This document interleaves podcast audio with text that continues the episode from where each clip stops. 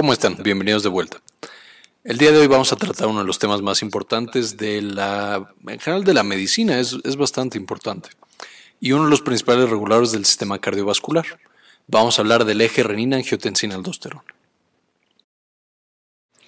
Entonces analicemos el eje renina-angiotensina-aldosterona. Como vamos a ver más adelante, este eje es uno de los principales medios en los cuales el corazón se comunica con el riñón para controlar una gran cantidad de procesos en el cuerpo, el más importante de los cuales va a ser la presión arterial. O sea, este sistema renina-angiotensina-aldosterona es a largo plazo y en situaciones de emergencia uno de los más importantes reguladores de la cantidad de líquido que vamos a tener en nuestros vasos y por lo tanto de la presión arterial que vamos a tener. También llega a controlar la, mm, qué tan cerrados están los vasos, o sea, el nivel de vasoconstricción o vasodilatación, y la concentración de electrolitos que vamos a tener en nuestra sangre, especialmente sodio, potasio, hidrogeniones, bicarbonato, como vamos a ver un poquito más adelante. Ahora, ¿dónde empieza todo este sistema? Pues básicamente el hígado es el que empieza con esto. Como es un sistema de emergencia, necesitamos que todo el tiempo esté listo para actuar y listo para ser activado. De manera que el hígado, de manera muy eficiente, todo el tiempo está produciendo una proteína que libera la sangre llamada angiotensinógeno, que es un péptido un poco más grande que ya el que va a funcionar. Este va a ser, como ya hemos visto en otras clases, un simógeno, o sea, una proteína que no tiene función todavía, pero que cuando la cortamos ya va a tener una función específica. ¿Y quién va a venir a cortar a este simógeno llamado angiotensinógeno? Una proteína llamada renina, que va a ser producida por el riñón, específicamente por una parte del riñón llamado aparato yuxtaglomerular que por su localización anatómica le va a permitir al riñón saber cuánto, más o menos, cuánto volumen de sangre tenemos. Y esto básicamente lo que va a medir, o la manera en la que el riñón lo va a medir, es a través de una cosa llamada el volumen circulante efectivo. O sea, el cuerpo es incapaz de medir todo el volumen que hay en nuestro cuerpo, de manera que tiene unos sensores, uno de ellos el aparato yuxtaglomerular y la mácula densa, que veremos más adelante, los cuales le dicen al cuerpo, ok, no puedo medir todo tu volumen, pero voy a medir cuánta sangre está llegando a las partes más importantes de tu cuerpo. Y cada uno de estos sensores va a activar este sistema de renina-angiotensina-aldosterona de una manera diferente, como veremos más adelante. Y en la clase de hoy me voy a enfocar más en este aparato yuxtaglomerular, sin embargo hay otros sensores de este volumen efectivo circulante, por ejemplo los de alta presión, que son los eh, receptores en las arterias, principalmente carótida y aorta, que ya mencionamos un poquito en la clase de sistema nervioso autónomo, y unos de baja presión, que vamos a ver en otra clase, que se encuentran en aurículas y eh, arterias y venas pulmonares. Básicamente lo que nosotros vamos a querer, como ya dijimos, es que el aparato yuxtaglomerular empiece a liberar renina y active nuestro sistema de eh, angiotensina y aldosterona. Sin embargo, necesitamos controlarlo de manera muy bien, o sea, muy precisa, debido a que, como estoy diciendo, controla la cantidad de líquido que tiene nuestro cuerpo y la cantidad o la presión que vamos a estar manejando. De manera que tiene que tener una regulación muy estricta. Entonces, esta renina en el aparato yuxtaglomerular, específicamente unas células llamadas granulares, va a ser activado por la proteína sinasa A. Esto significa a más proteína sinasa A, más producción de renina. Entonces, lo que vamos a tener que controlar de manera intracelular va a ser esta proteína sinasa A. Como recordarán, la proteína sinasa A es em, es activada por varias sustancias, la más importante de las cuales va a ser el AMP cíclico y si nos vamos un paso atrás, la proteína G acoplada, o más bien los receptores acoplados a proteína GS. Estos ya la vía la vimos en la clase de comunicación celular, pero activan AMP cíclico, bueno, activan a la, adenilatociclasa, a AMP cíclico, y este activa proteína sinasa A. Otra cosa que va a activar a la proteína sinasa A en nuestras células yuxtaglomerulares va a ser la hiperpolarización, lo cual suena paradójico, pero así funciona. ¿Y por qué la hiperpolarización? Ahorita lo voy a explicar más a detalle, pero básicamente es porque eso permite que la célula guarde el calcio. De manera que cuando nuestra célula se hiperpolariza, vamos a tener una inhibición de la, eh, perdón, una activación de la proteína sinasa A y vamos a aumentar la renina que liberamos a la sangre y por lo tanto la función del sistema renina-angiotensina-aldosterona. Por el otro lado, que va a inhibir la función de la proteína sinasa A y por lo tanto de toda nuestra vía, la sustancia más importante que va a inhibir este sistema va a ser el calcio intracelular en nuestras células yuxtaglomerulares. A más calcio, este calcio va a activar a su proteincinasa C y la proteincinasa C destruye y bloquea la función de la proteincinasa A. De hecho, todas las proteínas sinasas que no sean la proteincinasa A disminuyen la función de esta. Por esto, el GMP cíclico, que, activa a su vez a la proteincinasa G, también va a activar o va más bien a inhibir a la proteincinasa A y la liberación de renina. Entonces tenemos que la proteincinasa G, la proteincinasa C, que es la dependiente de calcio, van a bloquear esta vía y la despolarización, ahorita vamos a ver el mecanismo, pero básicamente aumenta el calcio intracelular y repetimos el proceso. Inhibimos la liberación y la actividad de este sistema. Ahora, si nosotros analizáramos nuestras células yuxtaglomerulares, básicamente veríamos algo así. Aquí está la membrana, tiene concentraciones específicas de sodio, potasio adentro y afuera de la célula. Esto lo voy a mencionar más a detalle en una clase específica de potencial de acción y potencial de membrana, pero aquí solo mencionaré detalles. Básicamente esta célula, si nosotros midiéramos la actividad eléctrica, veríamos que está en equilibrio.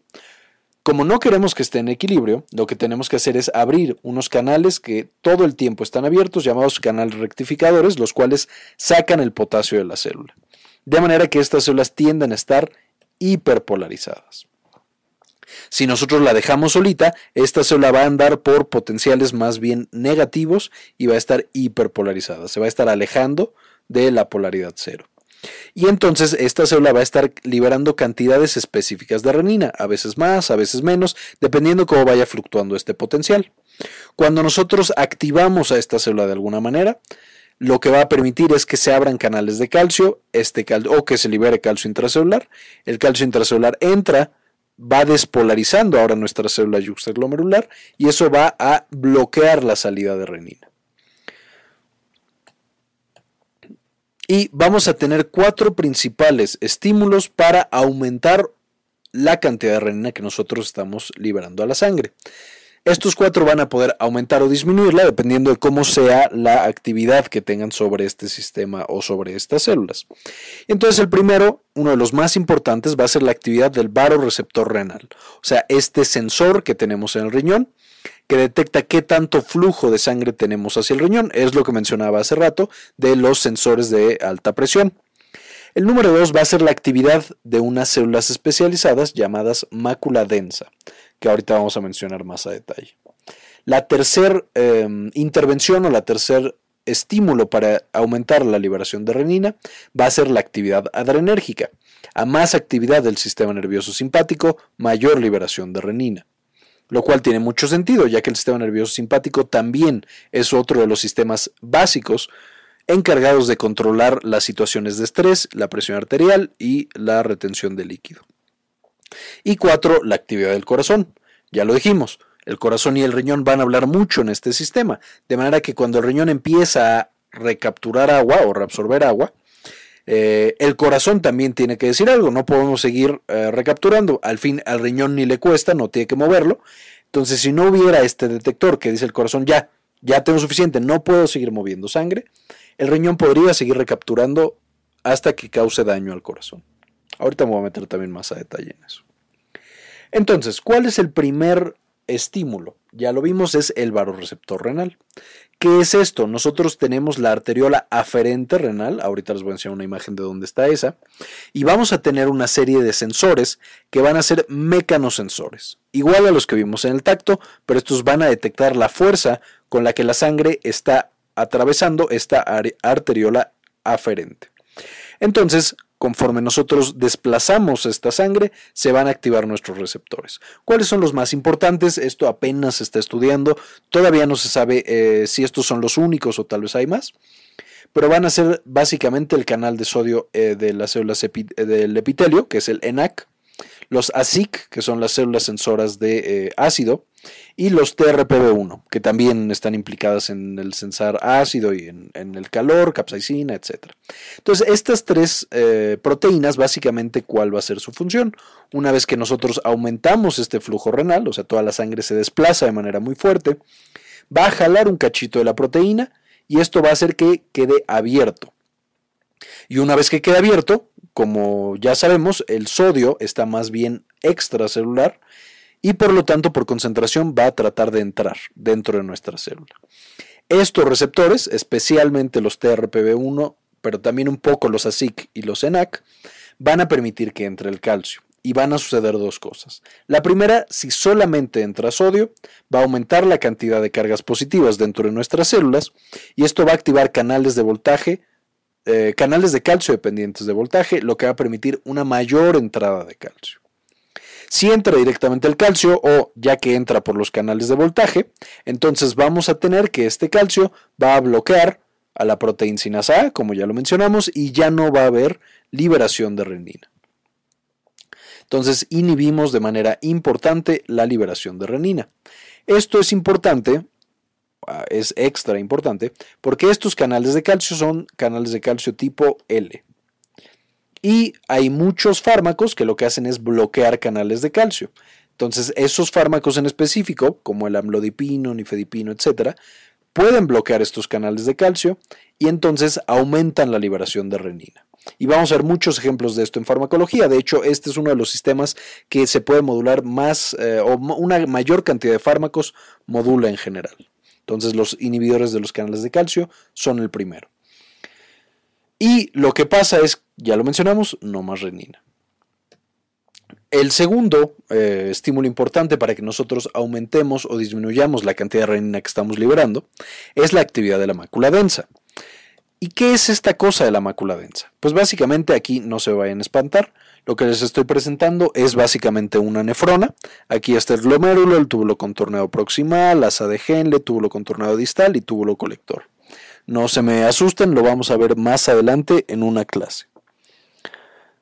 Ahora, la función básica del riñón sería la sangre entra por aquí, que es la arteriola aferente, llega al glomérulo y de ahí sale hacia la cápsula de Bowman y para acá se dirige hacia, hacia todos los túbulos, hacia toda esta parte y hacia formar la orina. Digamos, una parte de, la fracción que entra aquí se va a hacer orina y otra parte pasa directamente a la arteriola eferente para regresar a la circulación, que sería por acá, y que se siga siendo parte de nuestra sangre. Básicamente lo que hace el aparato yuxtaglomerular o la, y la mácula densa es que comunica el túbulo contorneado distal con la arteriola aferente y la arteriola eferente. Estaría en esta parte de aquí. Déjenme incluso se los dibujo. ¿Y qué nos permite eso? El hecho de que nosotros tengamos este sistema aquí nos permite tener una retroalimentación rápida entre lo que estamos eliminando, porque ya que, ya que llega aquí este líquido, ya se va a eliminar, se va a perder a través de la orina. Entonces nos permite captar o sensar qué tal está funcionando nuestro riñón para eliminar cosas y si nos estamos pasando o nos está faltando, comunicárselo a esta parte, al glomérulo, que es el que va a controlar y es el que va a modular esta actividad. De manera que aquí tendríamos este túbulo colector y estas van a ser las células de la mácula densa y células del aparato yuxtaglomerular. Entonces, ya que vimos dónde está localizado, pues es muy fácil entender. la orina o la preorina que está pasando por aquí, la mácula densa va a censar, ok, estamos bien, no estamos eliminando demasiado líquido o demasiado sodio, sigan trabajando igual. O va a decir, ok, estamos perdiendo grandes cantidades de sodio o nos está faltando mucho sodio. Vamos a avisarle a las células yuxtaglomerulares y vamos a hacer que activen el sistema renina-angiotensina-aldosterona. ¿Y cómo funciona esta mácula densa? Básicamente estas celulitas que ya les mostré, que son las que están acá en rosa, van a tener un transportador que se vaya o un canal llamado sodio potasio 2 cloros. Básicamente va a ser un hoyo y entonces cuando va pasando el líquido que se va a convertir en orina por el túbulo contorneado distal, pues permite que entre sodio, potasio y dos moléculas de cloro. Y esto va a ser, como el sodio, el potasio y el cloro son osmóticos, mientras más entren a esta célula, se va a hinchar. como podrán notar, esta es una mácula densa hinchada y si hay menos moléculas en el túbulo contorneado distal, menos van a entrar a nuestra mácula densa y va a estar más pequeñita esta mácula densa. Y la mácula densa, a través de su citoesqueleto, puede sensar qué tan gordita está y entonces decir, ok, tenemos una gran cantidad de sodio, potasio y dos cloros, entonces el riñón está trabajando como loco, eliminando cosas, porque todo está llegando a que se elimine, o hay muy poquito sodio, potasio y cloro en nuestro túbulo contorneado distal, probablemente no está trabajando tanto el riñón, probablemente no está llegando tanta sangre o por alguna razón no estamos eliminando todo lo que deberíamos eliminar. Entonces ya hay dos escenarios. Uno, hay una gran cantidad de solutos, y entonces la mácula dice estamos trabajando mucho y eliminando mucho. O hay poquitos solutos y entonces estamos trabajando poco o nos está llegando poca sangre o algo raro está pasando. Esta mácula densa entonces, si sensa que hay una gran cantidad de solutos, porque se pone gorda y entra mucho sodio, potasio y cloro, entonces dice, ok, estamos trabajando muchísimo, estamos eliminando muchísimo vamos a trabajar un poco menos, vamos a tener una retroalimentación negativa. O sea, bájenle ya que ya me estoy cansando. Y literalmente la molécula energética de estas células y de todas las células, que es el ATP, esta célula de la mácula densa la empieza a sudar. O sea, literal trabajó tanto que el ATP se degrada y libera ya solamente la A, que es adenosina, porque ya perdió todos los grupos fosfato, y esta adenosina va a, va a servir como mensajera para si saben que ya, ya me cansé, ya no quiero seguir trabajando, hemos estado eliminando como locos. Si por el otro lado no pasa esto, sino que la mácula densa dice, no estamos eliminando nada, nada nos está llegando para que trabajemos, entonces la mácula densa dice, ok, algo está pasando, algo no está bien, algo nos está lastimando, y entonces empieza o activa una vía, el contraer, el su citoesqueleto, activa a la, a la fosfolipasa A, lo cual activa a una enzima llamada ciclooxigenasa, específicamente el subtipo 2, que ya mencionamos también la clase de comunicación celular, específicamente la parte de icosanoides. Y entonces produce las famosas prostaglandinas, especialmente la prostaglandina E2. Aquí pongan mucha atención porque la prostaglandina E2 es inhibida por los famosos medicamentos antiinflamatorios no esteroideos, como la aspirina, el naproxeno, el diclofenaco, etc. Por lo tanto, el inhibirla puede ser tóxico para el riñón porque justo el riñón lo está secretando cuando le está llegando poco flujo y cuando probablemente el cuerpo está sufriendo. De manera que pueden llegar a ser nefrotóxicos estos medicamentos. Pero bueno, ¿qué vamos a hacer entonces? De este lado mostramos el, escenario en el cual la mácula densa se puso gordita porque entraron grandes cantidades de solutos en su citoplasma y empieza literalmente a sudar su sustrato energético, que es la adenosina, y entonces la adenosina está acoplado a proteína GI, el receptor A1 de adenosina. Al acoplarse la adenosina, inhibe a la adenilato ciclasa y baja la cantidad de AMP cíclico, por lo tanto también bajando la cantidad de proteincinasa A. Si bajamos la, cantidad de proteincinasa A, ya no vamos a poder liberar renina por el mecanismo que ya mencionamos. Sin embargo, si la mácula densa está detectando que no estamos eliminando nada, que todo lo estamos guardando, probablemente porque algo nos está haciendo daño, una hemorragia o algo más, entonces libera la prostaglandina E2, que si recordarán, el receptor EP2 está acoplado a proteínas GS, por lo tanto aumenta AMP cíclico y aumenta proteincinasa A, aumentando también la liberación de renina. En el tercer mecanismo, este es bastante simple. Eh, cuando nosotros estamos estresados, o especialmente por un estrés fisiológico, pero también estrés psicológico, empezamos a activar el sistema nervioso simpático, lo cual libera eh, noradrenalina hacia muchos tejidos, entre ellos hacia el riñón. Cuando la noradrenalina se libera hacia el riñón, activa su receptor B2, eh, beta 2, perdón, y este, igual que el receptor de las prostaglandinas, va a estar acoplado a proteína GS, va a aumentar el AMP cíclico y va a aumentar la proteína A, aumentando la secreción de renina. En el número 4, el cuarto estímulo va a ser básicamente la actividad del corazón. Y aquí es importante porque es un regulador a la inversa. ¿Qué es lo que va a suceder? A más actividad del corazón, ahorita voy a explicar cómo, menos actividad renal.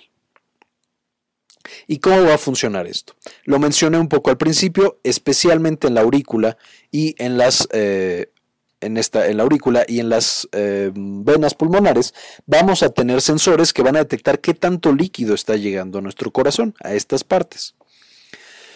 Y en base a esto van a secretar un péptido llamado péptido natriurético atrial.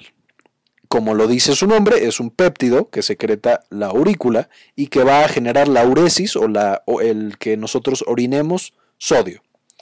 O sea, es un péptido que vamos a secretar para orinar grandes cantidades de volumen y perder líquido. De manera que el péptido natriurético atrial va a regular a la baja el sistema renina-angiotensina-aldosterona, es el principal inhibidor de otro sistema. Y no solo eso, el péptido natriurético atrial va a tener propiedades completamente opuestas a la angiotensina 2 y a la aldosterona. De manera que cuando ya les esté yo mencionando qué hace la angiotensina 2 y qué hace la aldosterona en el cuerpo, siempre tienen que pensar que el péptido natriurético atrial, que va a secretar el corazón, va a ser exactamente lo opuesto, tal cual, lo opuesto. Y entonces, total, lo que pasa es, si nosotros llenamos la aurícula, mientras más llena esté, significa que hay más volumen, y entonces los miocitos de la aurícula van a detectar este estiramiento como un globo que se va estirando y mientras más estirado, más péptido natriurético atrial van a secretar. Mientras menos estirado, menos péptido natriurético atrial van a secretar.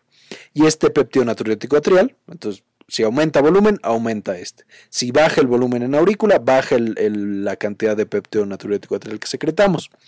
Y este péptido va a llegar igual a las células yuxtaglomerulares granulares que secretan la renina, se va a acoplar a su receptor, que es el receptor del péptido natriurético, y va a estar acoplado a una, eh, a una guanilato ciclasa, por lo que es una proteína G atípica.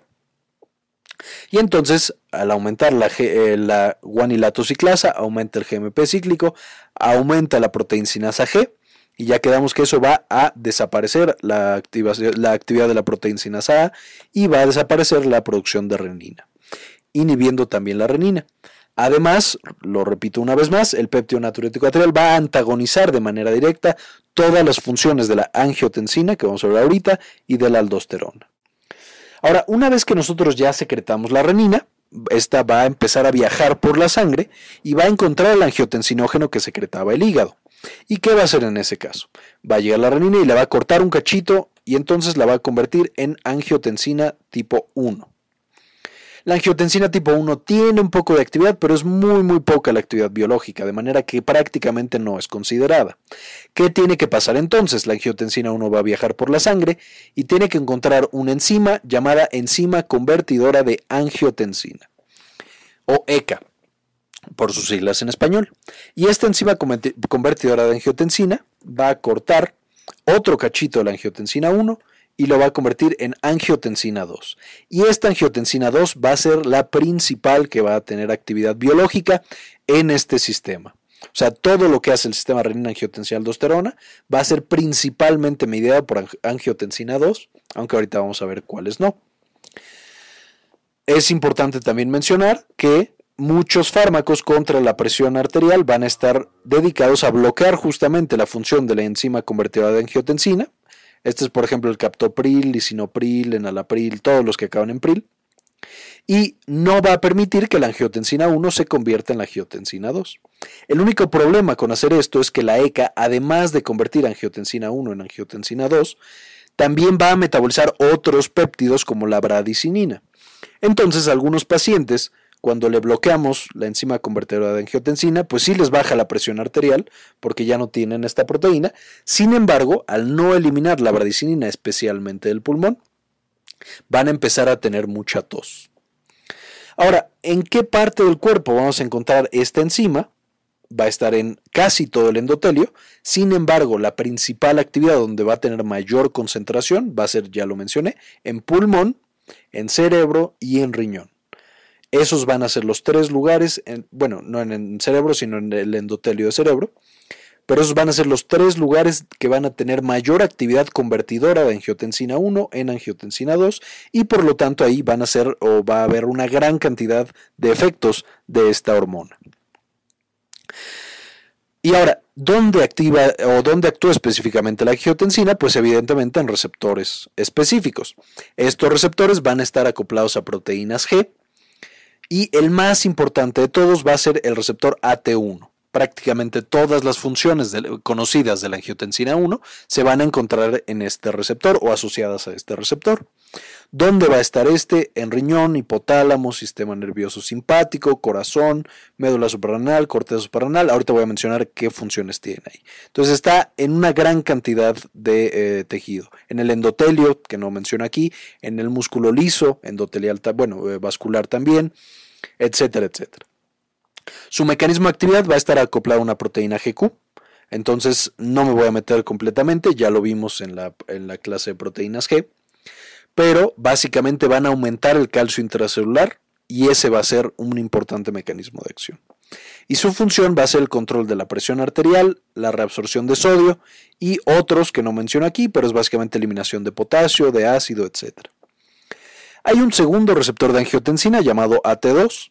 Este no lo voy a mencionar porque no está muy bien estudiado, es más bien fetal, no se sabe a qué proteína G o si está acoplado a una proteína G o no, y pareciera que el receptor de angiotensina 2 tiene otras funciones, es un proapoptótico, es este un antiinflamatorio, cosas opuestas a, a lo tradicional de la angiotensina.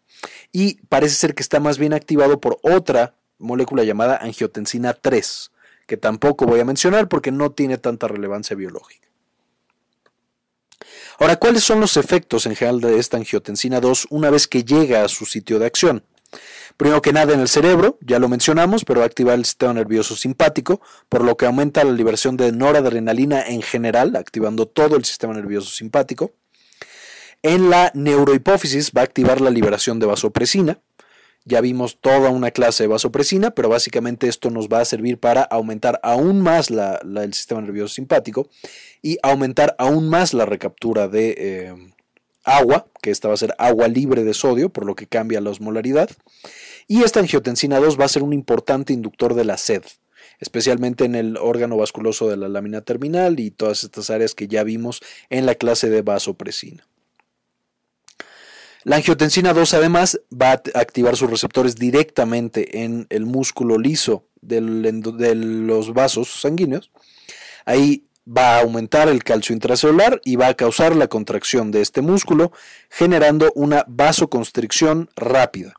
Es un efecto vasopresor rápido, lo cual aumenta la presión de manera rápida.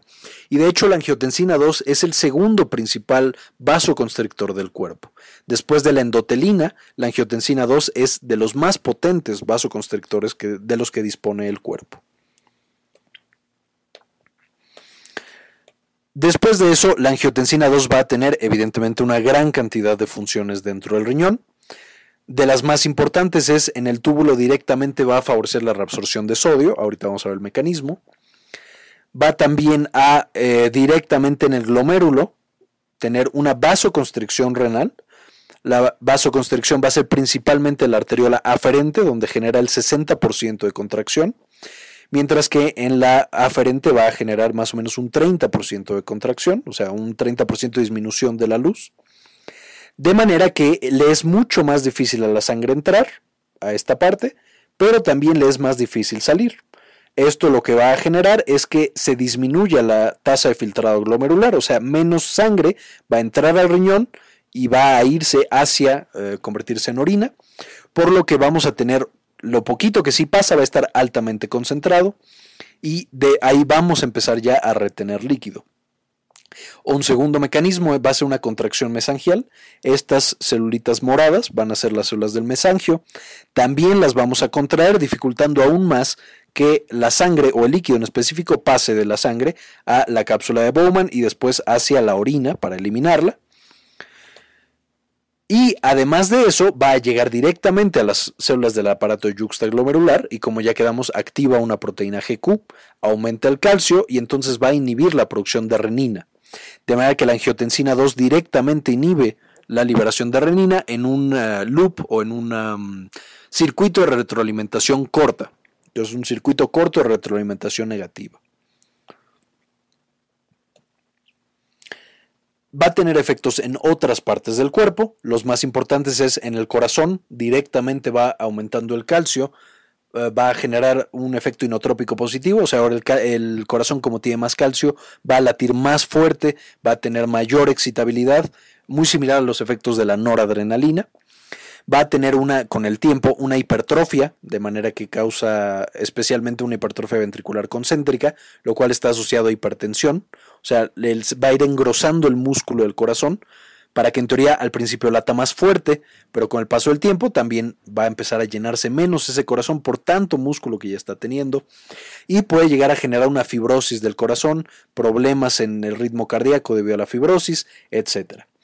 En los vasos sanguíneos va a tener un efecto de esclerosis, o sea, se empiezan a hacer duros también por esta misma fibrosis va a favorecer la aterosclerosis, que es este proceso en el cual se deposita grasa en las arterias y luego se tapan y nos da un infarto, y va a generar un engrosamiento de la íntima vascular, que esto es lo mismo que pasaba en el corazón, las células musculares se van haciendo más gordas y más fuertes para generar vasoconstricción, pero con el tiempo esto es malo porque tapan la luz y ya no funciona ese órgano.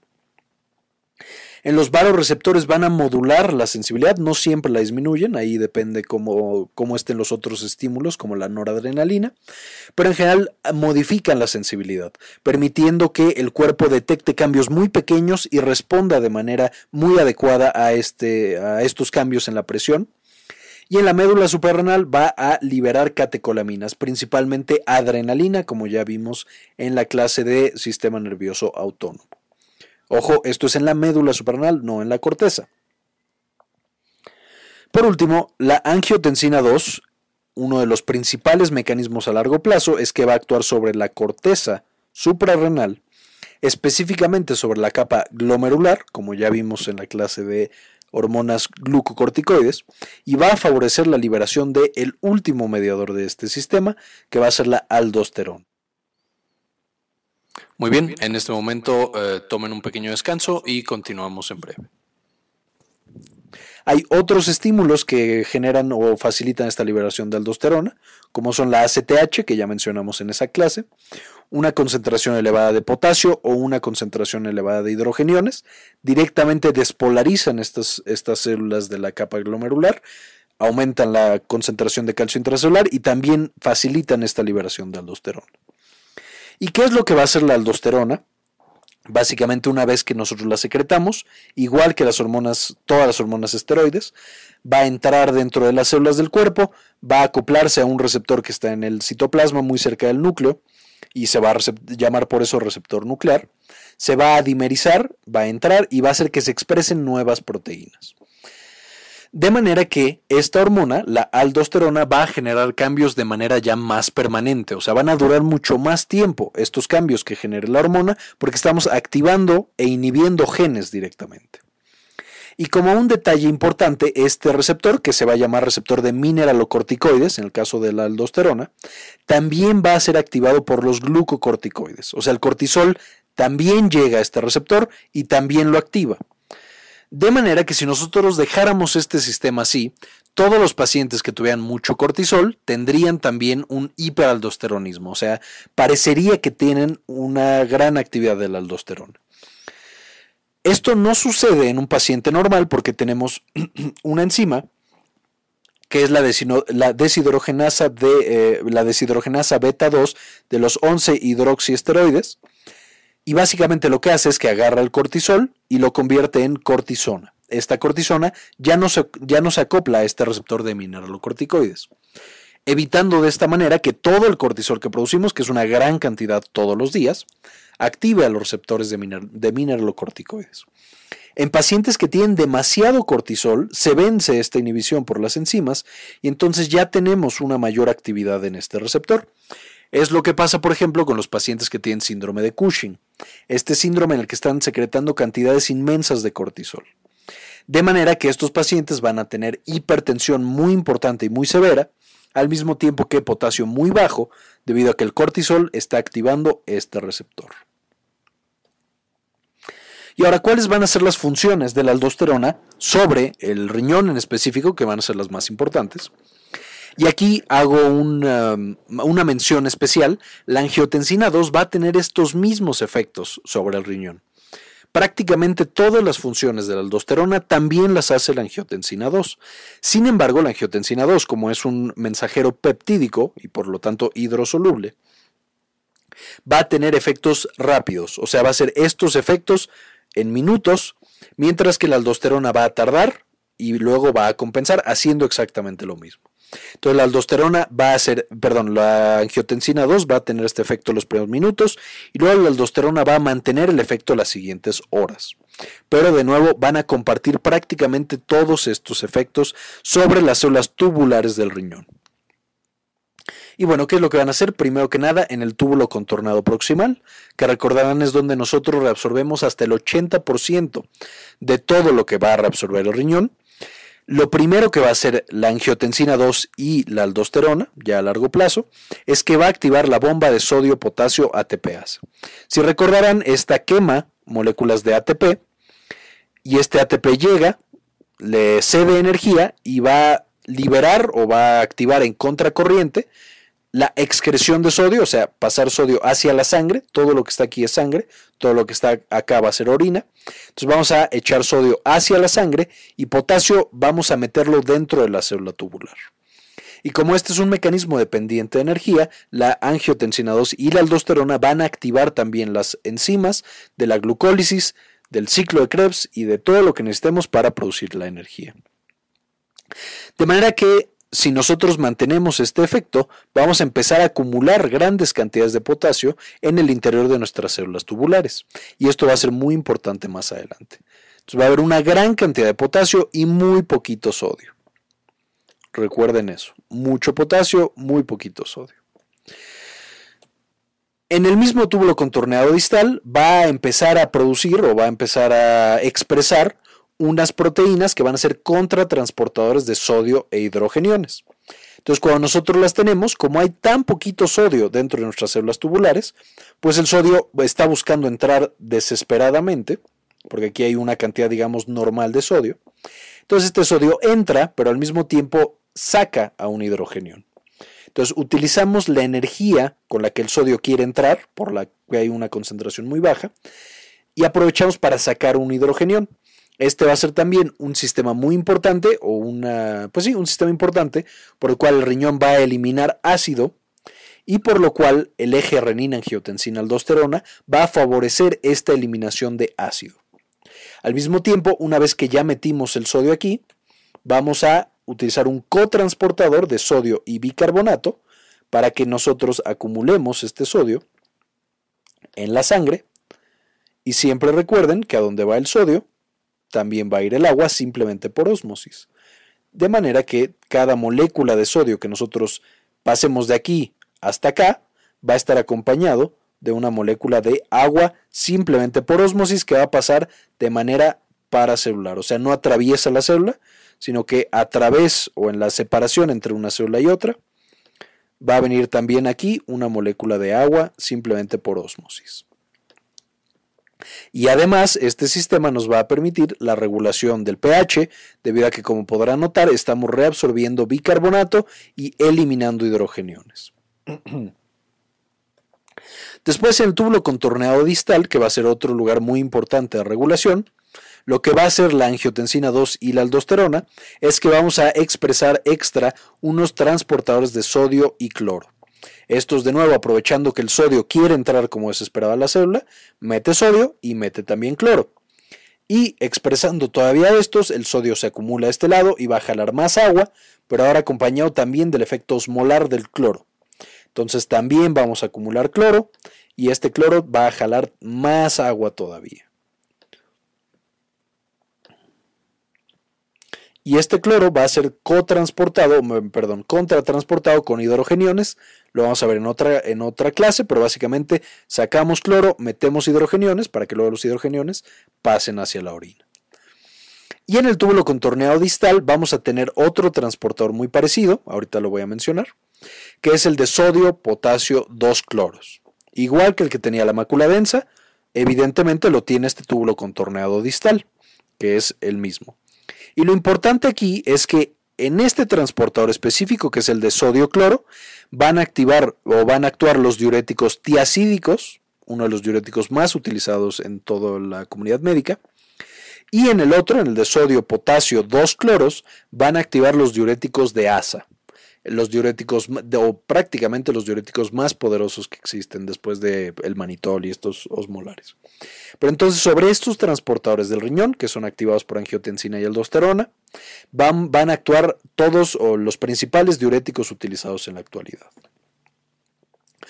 Por último, en el túbulo colector, la angiotensina 2 y aquí especialmente la aldosterona, aquí sí es un efecto mucho más importante de la aldosterona, en unas células llamadas células principales y también unas células intercaladas, que lo mencionaremos más a fondo, vamos a expresar a la alza un canal de sodio. Un canal de sodio que ya mencionamos es el ENAC, que lo único que hace es que permite que entre sodio.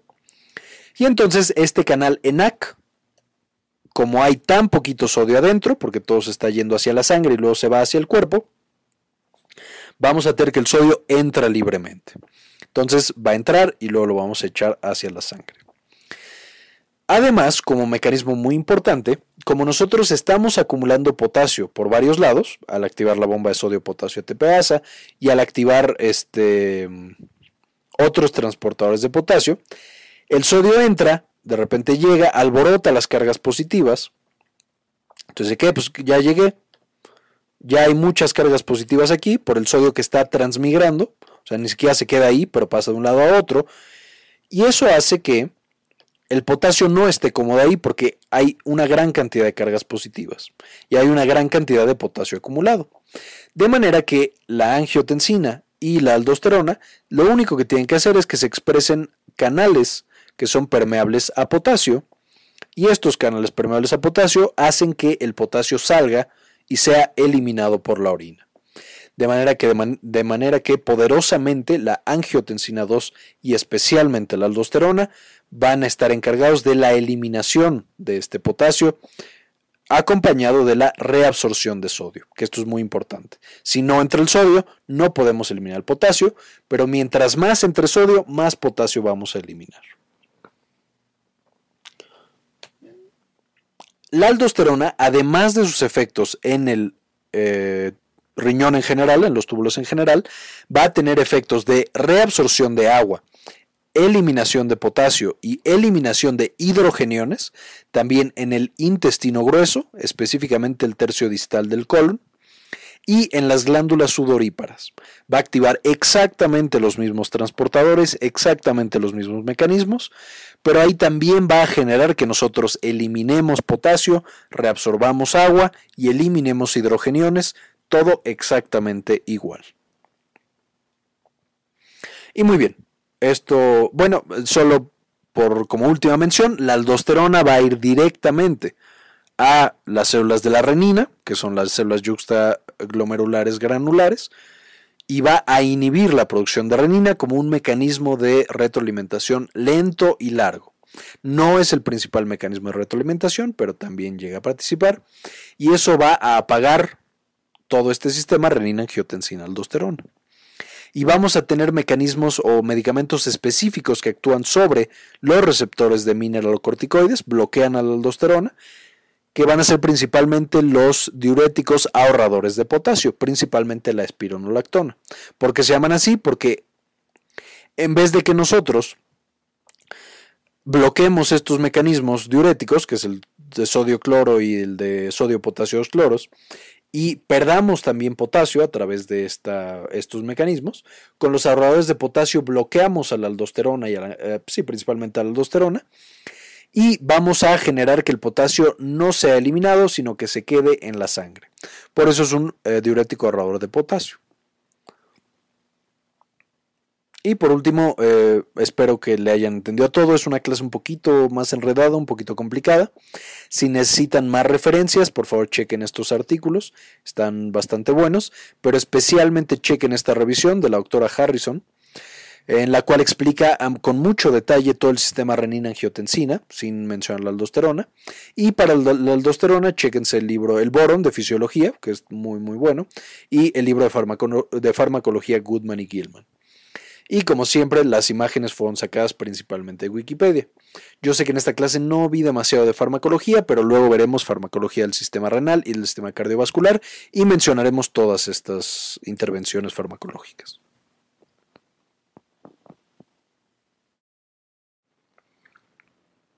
Y bien, esto fue todo. Espero que les haya gustado, espero que hayan entendido todo. Es un tema un poco complicado, pero muy, muy importante. Y como siempre, ayúdenos a cambiar el mundo y compartan la información. Nos vemos en la próxima.